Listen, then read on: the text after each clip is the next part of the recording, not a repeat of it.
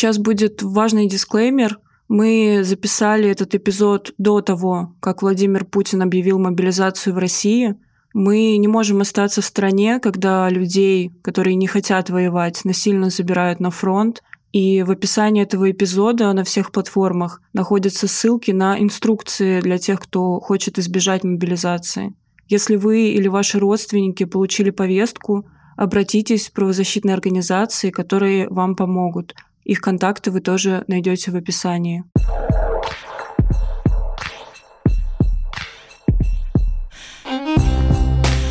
Женщина тоже человек.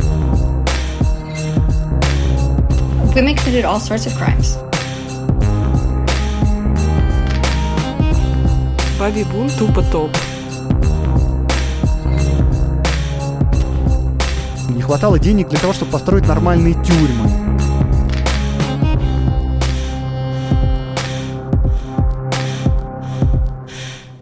Привет! Вы слушаете подкаст «Женский срок», в нем мы, Саша Граф и Ксюша Сонная, рассказываем, как устроено женское заключение в России. Сегодня у нас будет исторический эпизод. Мы поговорим с двумя экспертами о том, как сидели женщины в поздней Российской империи и в первое время после революции 1917 года. А также поговорим про месячные и менопаузу. В том числе из-за них, по мнению криминологов тех лет, женщины совершают преступления. Еще мы расскажем про то, как относились к женщинам-преступницам, как их наказывали, какие преступления они совершали и как революция все поменяла. Ну, или не поменяла, не будем заранее спойлерить. Я думаю, все знают, что это было довольно бурное политическое время, и важно сказать, что сегодня мы не будем обсуждать женщин-революционерок, про них мы расскажем в отдельном эпизоде. Сегодня мы будем обсуждать бытовые преступления, например, воровство, убийство и всякие подобные штуки. В России до XVIII века не существовало отдельных женских тюрем, женщины сидели вместе с мужчинами, хотя законодательство требовало, чтобы женщины и мужчины в тюрьмах сидели в разных камерах и даже желательно на разных этажах, это требование далеко не всегда соблюдалось, вплоть до революции 1917 года. Но мы вообще с Сашей совсем не историки, поэтому в выпуск мы позвали двух экспертов — чтобы они нормально все нам рассказали. Мы позвали Андрея Аксенова, ведущего подкаста «Закат империи». И вообще большое спасибо Андрею за помощь в подготовке этого эпизода. Много из того, что мы вам рассказываем своими словами, нам вообще-то он рассказал. И сейчас Андрей расскажет о появлении тюрем для женщин и о том, как было устроено женское заключение в поздней Российской империи. Момент, когда в правительстве начали что-то вообще думать про какие-то отдельные женские тюрьмы, это произошло при Елизавете Петровне. Но вообще эта идея довольно логично звучит в рамках как бы эпохи просвещения, потому что до этого женщина считалась ну, как бы собственностью мужчины. И поэтому, если женщина что-то не так делает, жена, то это лежит на ответственности мужчины. Он ее может как-то наказывать. Каким образом он ее наказывает, никого, в общем-то, особенно не волнует. Ну и вот, а эпоха просвещения наступает, и появляются разные всякие идеи, что, типа, женщина тоже человек, тоже имеет разнообразные права, в том числе вот, что женщина может совершить преступление. Преступление совершил некий отдельный индивидуум, и его как-то надо тоже судить по каким-то законам и содержать вот под стражей, прямо как мужчин. Такая вот э, свежая как бы идея. При Елизавете Петровне появились, по крайней мере, первые установления о том, что женщин надо держать в каких-то тюрьмах. Честно говоря, я э, не знаю, когда появились первые прямо женские тюрьмы, которые были предназначены чисто для женщин. Их на самом деле было вообще не очень много. Чаще всего, если смотреть по наблюдениям, чаще всего это была не отдельная никакая женская тюрьма, это была обычная тюрьма, но в ней значит, по установлениям должно было находиться либо отдельное здание, где женщины содержатся, либо хотя бы отдельный этаж, где женщины содержатся, содержатся, либо уж на крайний случай отдельные камеры, в которых находятся женщины, и желательно, чтобы эти камеры были не рядом с мужчинами, но поскольку было постоянное хроническое недофинансирование, и поскольку отдельных тюремных зданий, которые были построены прямо специально как тюрьмы по специальным проектам, их вообще было немного. А уж в начале 19 века, я не знаю вообще, были они или нет, могли содержать в каких-то замках, в старых крепостях. Короче говоря, получалось так, что женщины постоянно находились в одной и той же тюрьме с мужчинами, и больше того, поскольку все эти тюрьмы были переполнены, это прямо общее место в любых воспоминаниях о том, что камеры переполнены вплоть там до пяти человек на место. При таких условиях неизбежно получалось так, что женщины перемешивались с мужчинами, и были случаи регулярные, постоянные, когда женщины находились в одной камере с мужчинами. Ну и что еще точно можно сказать, что содержание в тюрьмах везде очень сильно отличалось. Как бы были законы и были определенные установления, но это все сильно зависело от финансирования, сильно зависело от того, сколько там народу содержится, сильно зависело от того, что это вообще за здание приспособили под тюрьму. В каком-то здании могло не быть кухни, например. Заключенным просто выдавали деньги, на которые они могли покупать еду. А с другой стороны, в Петербурге это могла быть образцовая какая-то тюрьма. Все было очень-очень разное, и содержание женщин и мужчин, оно в целом не сильно отличалась, потому что, как я уже сказал, по большей части они, в общем-то, находились в одних и тех же тюрьмах вместе. Согласно статистике, женщины в то время совершали мелкие кражи и преступления против членов семьи, ну то есть против своих детей и мужей и, возможно, любовников. Да, но при этом все, с кем мы говорили, и мы сами, собственно, не встретили какие-то воспоминания и мемуары о женском заключении в Российской империи, ну, от обычных женщин, и все, что осталось, это воспоминания от революционерок. К политическим в тюрьме относились не так, как обычным преступницам, и помимо довольно редкого упоминания в дневниках политических заключенных, про это все известно только со стороны криминалистов, юристов, судей и других ну, людей, которые, собственно, профессионально занимаются изучением преступности о том, как эти люди воспринимали женщин-преступниц и объясняли женские преступления, мы поговорили с Шерон Ковальски. Она доцентка истории Техасского университета A&M и специалистка по истории Советской России, исследовательница женской преступности. Ковальский также написала книгу «Правонарушительницы. Женская преступность и криминология в России» с 1880 по 1930 года. Я вам очень советую прочитать эту книгу. Там есть даже примеры историй о том, как и какие преступления совершали женщины, то есть там всякие вырезки из газет — и очень круто, что Шерон согласилась с нами поговорить. Я прям супер ее уважаю. Да, она очень крутая. Опять же, хочу сделать пометку, что то, что мы говорим в эпизоде своими словами, мы в том числе узнали и от Шерон Ковальски. Шерон, мы разговаривали по-английски, и поэтому ее ответы нам переозвучили. Это сделала наша подруга и менеджер медиазоны Галина Латыговская. Криминологи рассматривали женскую преступность как показатель положения женщин в обществе. А это положение, в свою очередь, укрепляло мысли о том, какие преступления совершают и могут совершать женщины. Эксперты понимали, что женская преступность в основном связана с домом и бытом. Например, месть бросившим их любовным партнерам или преступления против членов семьи и соседей. Все эти преступления объяснялись именно положением женщин в обществе, а еще физиологией и сексуальностью. Женщины слабее мужчин и не могли совершать физические преступления, поэтому им приходилось обращаться к более легким видам преступлений, таким как отравление. Так яд стал женским методом убийства, а не топор, например. Считалось, что женщины совершают преступления против детей, против людей, которые были слабее, или против других женщин. method of murder rather than violence women were generally seen as committing crimes against their children, against people who were weaker, or against other women as well. И поэтому преступность среди женщин, по мнению криминологов, была сосредоточена в домашней сфере, в мире, который населяют женщины. Таким образом, женская преступность и понимание женской преступности воспроизводили и укрепляли идею о том, что женщины должны оставаться дома, в домашней среде, а не выходить в публичный мир and not in the public world. Когда женщины действительно совершали преступления, это отдаляло их от нормы, которой они должны были соответствовать. Женщины должны были воспитывать и заботиться, содержать своих детей, обслуживать свои семьи. А когда женщины совершали преступления, это казалось неестественным и ненормальным, и не соответствовало ожиданиям. Это довольно интересная динамика. То есть женские преступления рассматривались как ограниченные домом, но когда женщины совершали такие преступления, они все равно считались девиантными, ненормальными и отклоняющимися от нормы, потому что они вели себя неприемлемым для общества образом. Хочется подчеркнуть, что это как бы довольно противоречивая позиция у экспертов. То есть они, с одной стороны, ожидают, что женщины будут дома совершать преступления, ну, в домашней среде, а с другой стороны, они такие, не, ну, подруга, ну ты типа странная, что как бы соответствуешь нашим ожиданиям. Да, и при этом происхождение женщины не имело значения, и такое видение распространялось и на крестьянок, и на помещиц.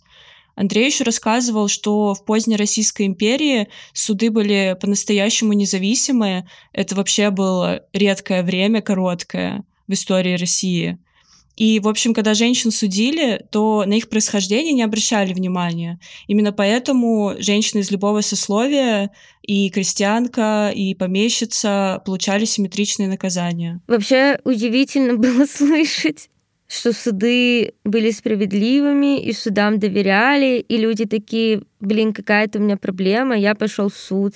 И, ну, крестьяне в том числе, я когда это услышала, я такая, чё? Прям не верится. Но помимо вот этих вещей хочется еще добавить про то, как профессионалы смотрели на женскую физиологию и связывали ее с преступностью. Вот что про это нам рассказала Шерон. Больше всего в женской физиологии криминологов волновали их репродуктивные способности. Считалось, что женщины находятся во власти своей репродуктивной системы, что беременность и рождение детей заставляют их сходить с ума, а менопауза доставляет проблемы. То есть любой из этих нормальных физиологических циклов, через которые проходили женщины, стал объяснением того, почему они совершали преступления.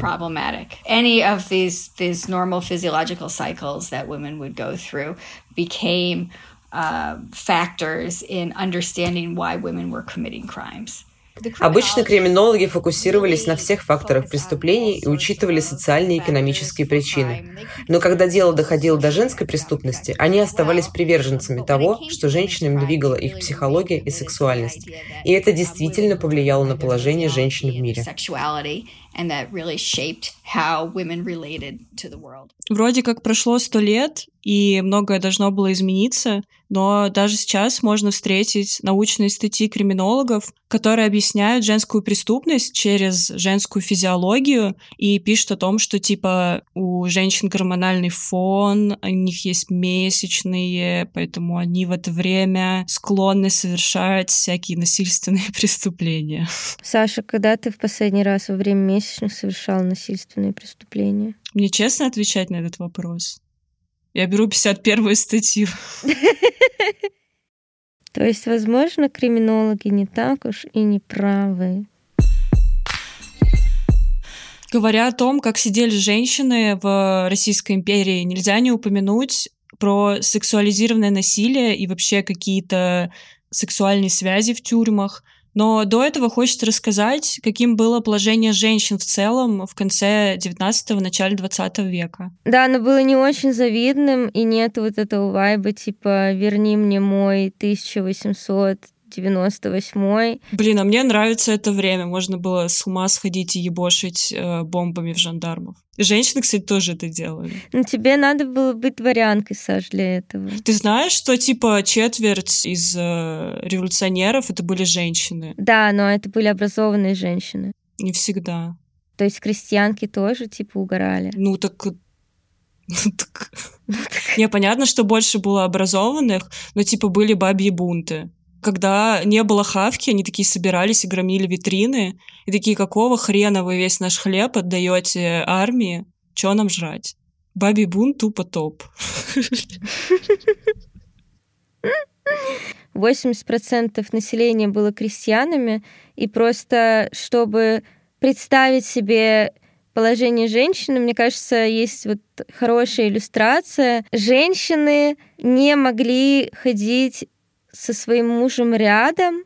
То есть обычно, если шли жена и муж, по крайней мере, много таких свидетельств есть, то как бы жена идет позади мужа где-то в трех метрах. Он такой пок-пок-пок впереди, а она за ним. И при этом женщин еще постоянно избивали. Вот э, что про это нам рассказал Андрей Аксенов.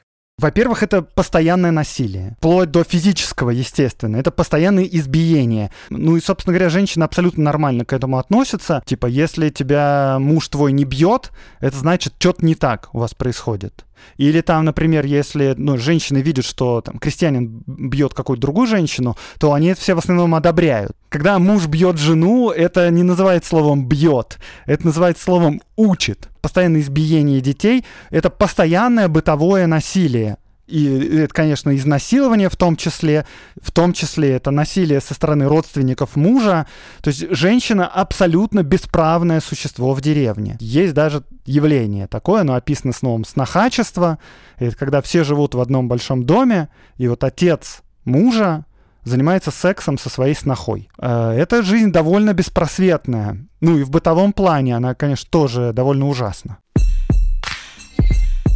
Естественно, что при таком укладе жизни насилия в тюрьме тоже было запредельное количество, даже по нашим меркам. Просто никто не мог слить э, гигабайты видео пыток.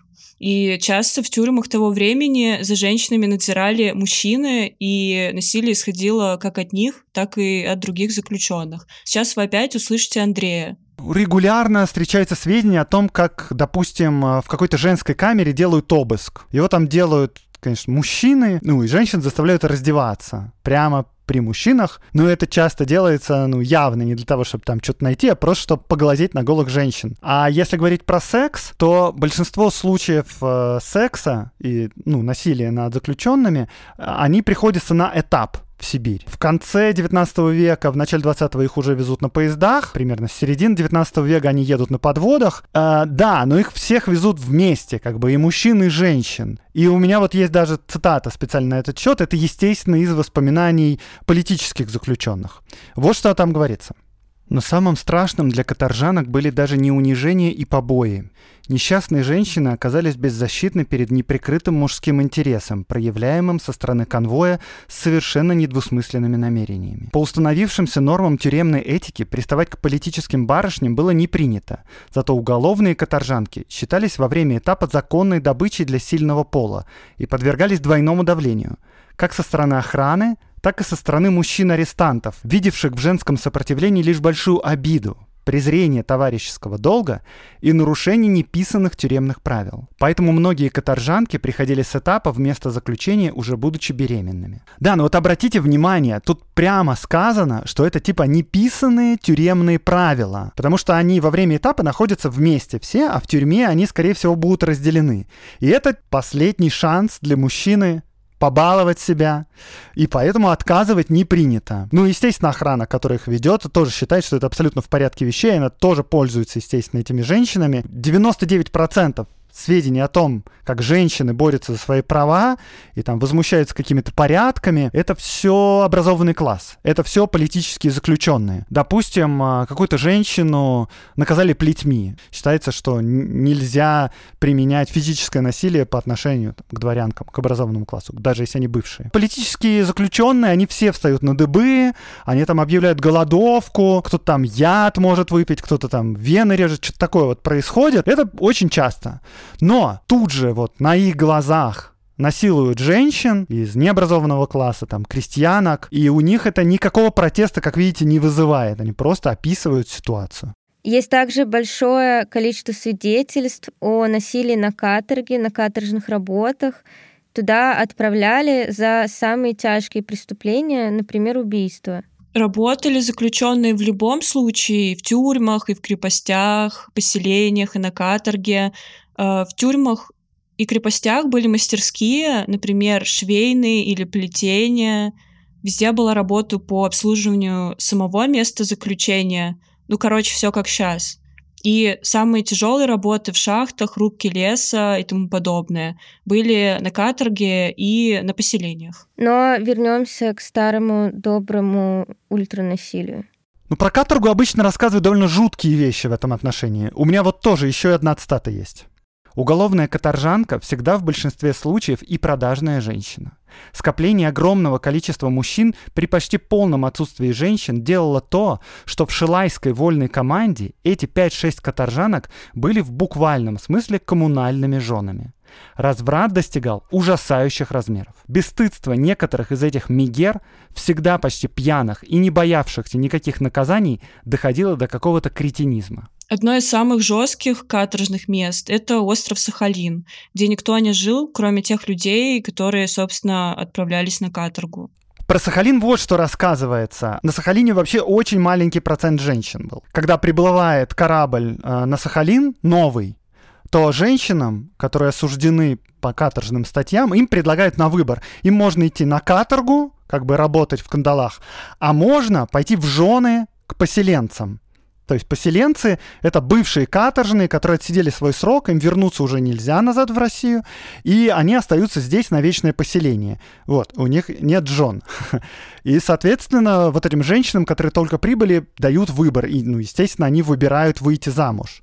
И они выходят замуж просто за кого попало. Случаев проституции там описывается очень много. Вплоть до того, что там у женщины дочка 14 лет, и она и торгует. Это вообще совершенно спокойно и нормально. Никто даже ухом вообще не ведет, честно говоря. Ну просто жизнь была настолько фиговая у людей вообще, даже не в тюрьме, что секс за деньги — это, ну как бы, не самая большая проблема в жизни этих людей. Но в целом ощущение такое, что у Российской империи просто не хватало ресурсов, чтобы хоть что-то с этим делать. Ну, не хватало денег для того, чтобы построить нормальные тюрьмы, в которых просто можно было бы разместить нормально людей, чтобы они не на полу спали. У них не хватало денег для того, чтобы охранять этих людей. А эти уже вопросы, ну, типа про секс на Сахалине, это уже вообще какое-то дело десятое получается. Из попыток как-то поправить вообще ситуацию с женским заключением было довольно интересное явление дамские комитеты, это была волонтерская деятельность, в которой принимали участие э, дворяне и женщины из образованного класса. Дамские комитеты звучит очень хайпово. Я хочу дамский комитет. А если серьезно, то по функции это было что-то вроде общественных наблюдательных комиссий, которые существуют сейчас, но сейчас они существуют в довольно плохом состоянии, потому что оттуда выгнали всех нормальных людей. Дамские комитеты имели право доступа в женские камеры, и они боролись за улучшение жизни женщин. И благодаря их работе в 80-е годы 19 века появились первые женщины-надсмотрщицы, и для них было организовано даже что-то типа курса по работе, собственно, в женских тюрьмах. А еще они устраивали некоторые подобия домов малютки в тюрьме. Если про детей вообще говорить, то, по словам Андрея, информация о том, что вообще с детьми происходило, ну, в контексте заключения матери, она довольно противоречивая. В целом, как будто бы если была возможность оставить ребенка на свободе с кем-то, его старались оставлять на свободе. Обычно вопрос того, что делать с ребенком, вставал, если у женщины был грудной младенчик или если она родила ребенка уже в тюрьме.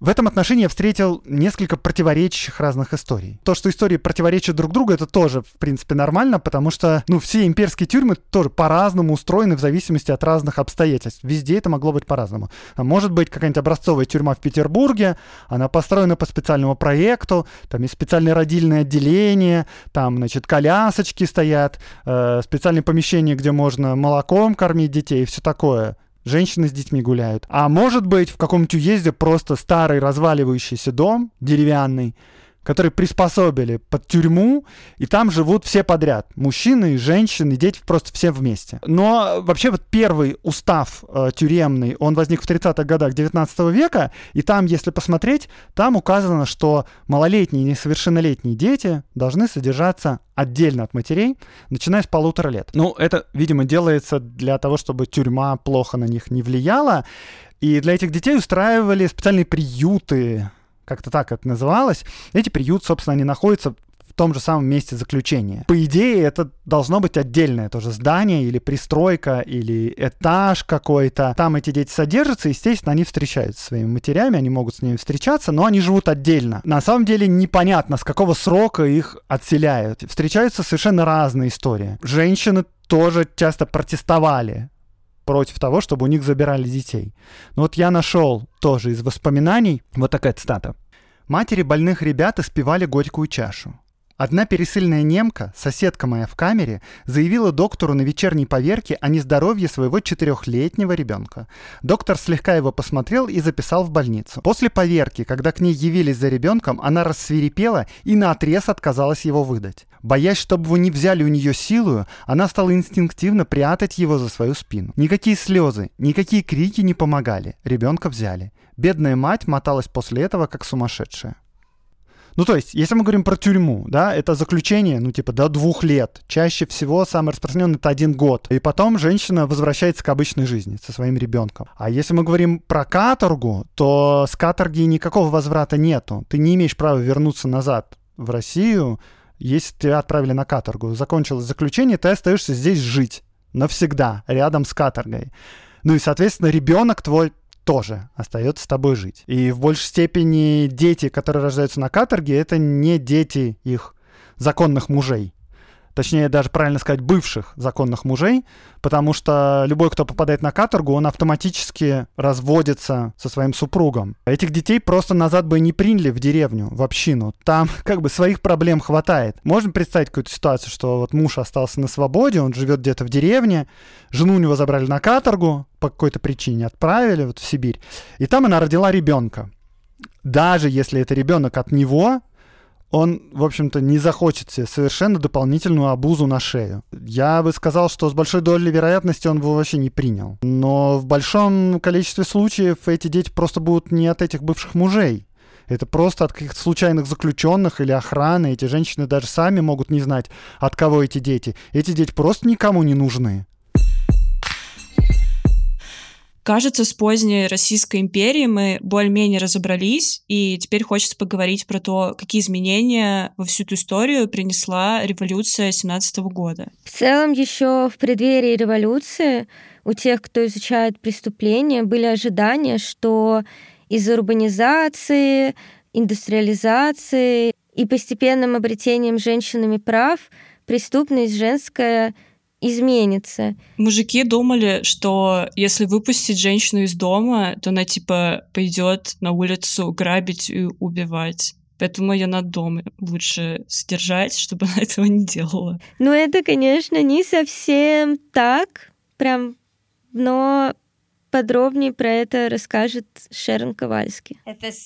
После революции криминологи ожидали, что женские преступления станут более разнотипными. При этом они верили, что более высокий уровень образования будет сдерживать женщин и поможет им понять, что они не должны быть преступницами. То есть эксперты не ожидали роста женской преступности, потому что рассчитывали на просвещение.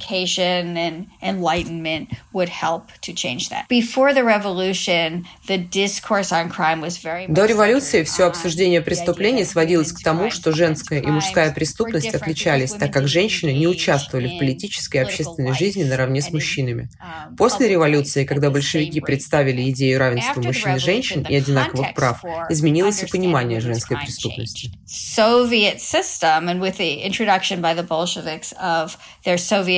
ideas of equality and granting это объяснение преступности, что женщины находятся дома, а мужчины в обществе, больше не работало, потому что теперь женщины тоже были вовлечены в общественную жизнь. Криминологи обнаружили, что во время войны и революции женщины стали значительной частью общества, потому что мужчины сражались. Женщины заменили их на всевозможных работах, чего раньше никогда не было. Этот опыт по-новому вовлек женщин в общественную жизнь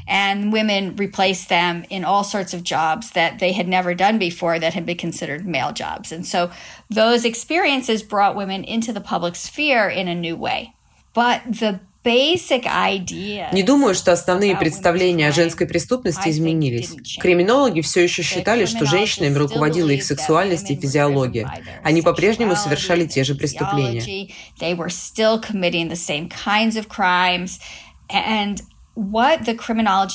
Чтобы соответствовать новым политическим реалиям, в которых работали криминологи, они стали по-другому описывать женщин и больше ассоциировать их с сельской местностью и крестьянством.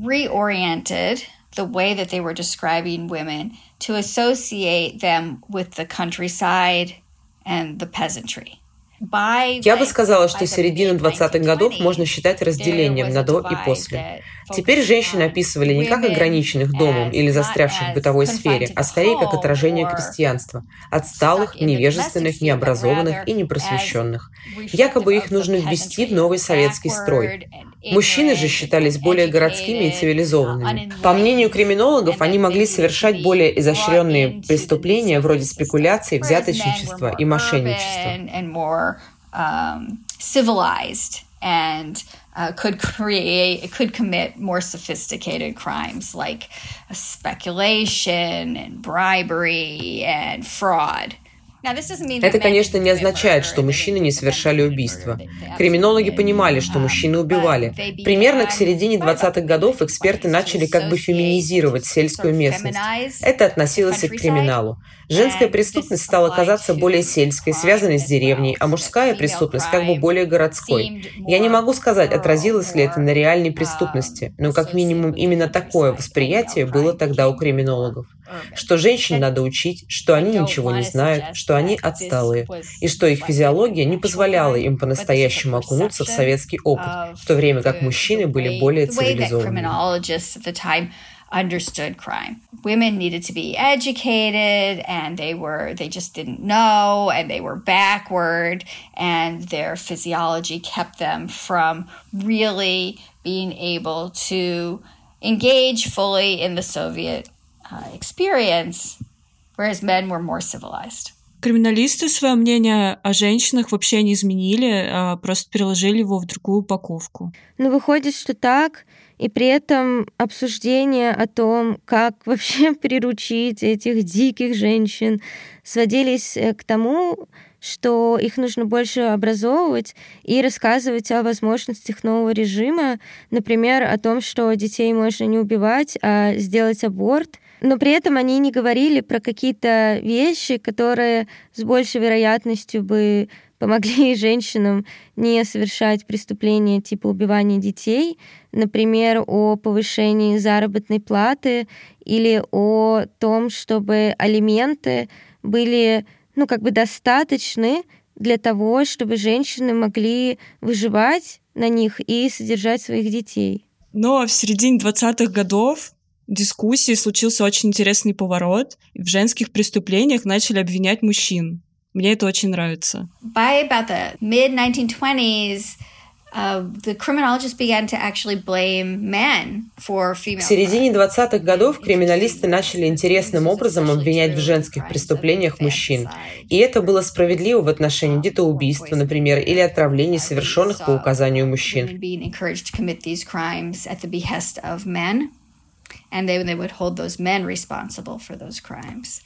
Um, От мужчин ожидалось, что они будут более цивилизованными, более зрелыми, более советскими и ответственными, и бремя за часть женских преступлений сместилось на них.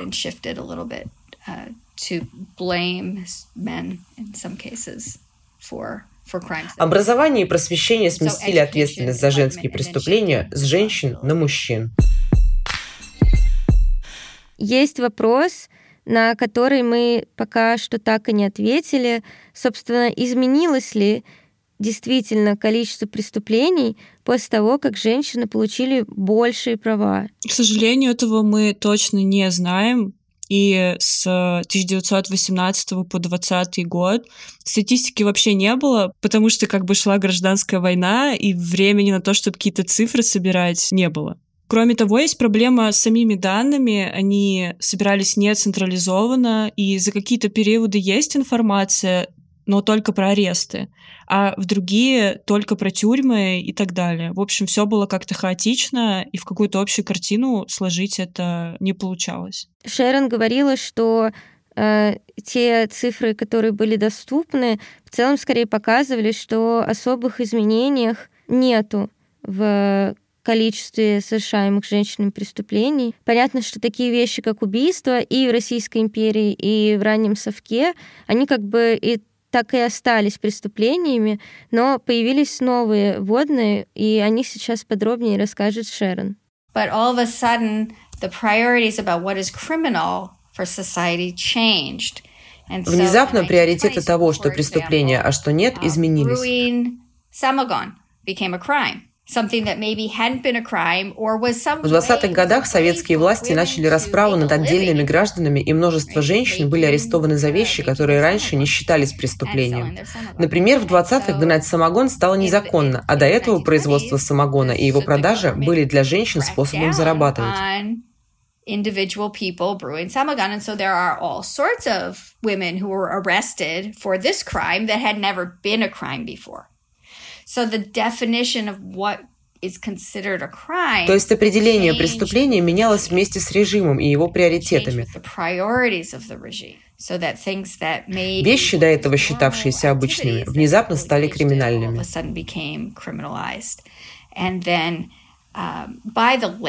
Затем, к концу 20-х годов, советское правительство начало уделять особое внимание тому, что они считали антисоветским или антисоциалистическим. Это изменило природу преступлений и того, что можно считать преступлением. Теперь, если ты подрался на публике, тебя могли счесть хулиганом. Когда большевики пришли к власти, они, в принципе, назначали более мягкие наказания, ну, то есть они давали условки, либо короткие сроки. И женщинам чаще давали именно короткие сроки, чем мужчинам. И до 26 года максимальный срок тюремного заключения составлял 10 лет.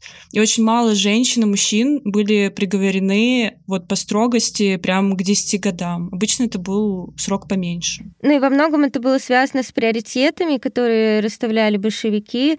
И у них как бы была идея, что система наказаний должна быть исправительной, а не карательной. Идея, короче, была в том, что люди должны были попасть ну, в тюрьму и исправиться, а потом выйти хорошими советскими гражданами. Информации о том, как именно в 20-е годы сидели люди, довольно немного. Но есть свидетельства о том, что тюрьмы были переполнены и что была антисанитария, и люди умирали в тюрьмах из-за плохих условий, отсутствия еды, и, возможно, короткие сроки давали, в том числе из-за этого. Было бы неплохо сейчас тоже давать сроки покороче, потому что, ну, мало чего изменилось. Хочется упомянуть про смертную казнь. По закону вообще женщин казнить было нельзя, и казнили супер редко, но в 20-е годы, в принципе, много было политических казней. Но это были типа расстрелы, и большевики со своей военно-чрезвычайной комиссией просто находили всех, кто их не устраивал, ну, там типа эсеров, меньшевиков, анархистов и белых тоже. И допрашивали их, если не убили сразу же при задержании, и потом, ну, точно так же расстреливали где-то в тюрьме, поэтому политических казней было довольно много. Но обычных женщин при этом практически не казнили. Нет, обычных женщин, конечно, не было смысла казнить, типа, ну, они там отбудут свое наказание, и, в принципе, все ок. Uh, so they в Советском Союзе искали альтернативные варианты приговора, особенно для женщин, потому что они считались отсталыми и зависимыми от своей физиологии и неответственными за свои действия, то есть не заслуживающими смертной казни. Короче, итог выходит такой.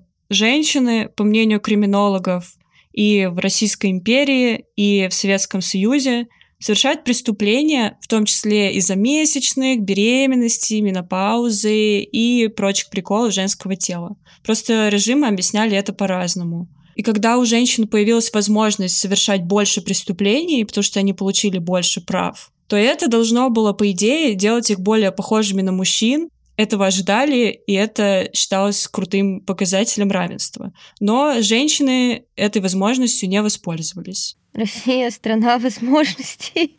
Тюрьмы, что в Российской империи, что в раннем Советском Союзе, были плохо обеспечены. При этом в тюрьме женщину ждало, как правило, еще и сексуализированное насилие. Как и в каждом предыдущем выпуске, в конце мы говорим вам про то, что хотели рассказать что-нибудь хорошее, но вышло как всегда. Да, пожалуйста, можно делать хорошие тюрьмы с нормальной едой, библиотеками, и можно нам завести своего Нильса Кристи. Вот, а то вообще ничего хорошего как будто бы не рассказать. Мне очень нравится идея сделать тюрьмы с приставками интернетом, но лучше вообще не делать тюрьмы. Спасибо, что дослушали этот выпуск. Следующий, как всегда, будет через две недели в понедельник. Мы все еще очень радуемся вашим письмам, поэтому пишите нам на почту и рассказывайте, что бы вы еще хотели узнать о женском заключении и вообще, что вы думаете. И, не знаю, может быть, у вас есть какие-то идеи, контакты и истории, которые мы могли бы включить в наш подкаст. Короче, очень ждем вашего фидбэка. Он очень радует и помогает кайфовать и делать дальше. По поводу фидбэка, который радует, я читаю комментарии к подкасту, и вот недавно женщина написала к первому выпуску про касты. Она написала, какого хрена вы называете цыган Рома людьми? Это что вообще такое? Цыгане испортили мою жизнь, называйте цыган цыганами. И она поставила нам две звезды. Она сняла три звезды за нашу этичность. В общем, всем не угодишь, но все могут послушать нас на подкаст-платформах от Apple подкастов и Кастбокса до Яндекс Музыки. Но лучше нам ставить не три звезды, а, а побольше звезд. Можно нам побольше звезд. У нас нет погонов, поэтому звезды мы собираем только в подкаст-приложениях. Еще подписывайтесь на наш телеграм-канал, он называется также «Женский срок». Там мы выкладываем дополнительные материалы про женское заключение. К этому выпуску мы там опубликуем несколько историй из книги Шерон Ковальски как раз с примерами э, преступлений, которые совершали женщины. А еще она нам составила список литературы по теме, которую можно почитать и кайфануть. Часть э, переведена на русский, часть есть только на английском, но я думаю, кому-то и на английском это будет интересно почитать. Короче, мы выложим вам список от самой Шерон Ковальски. Спасибо и пока, до связи. До связи, всем пока.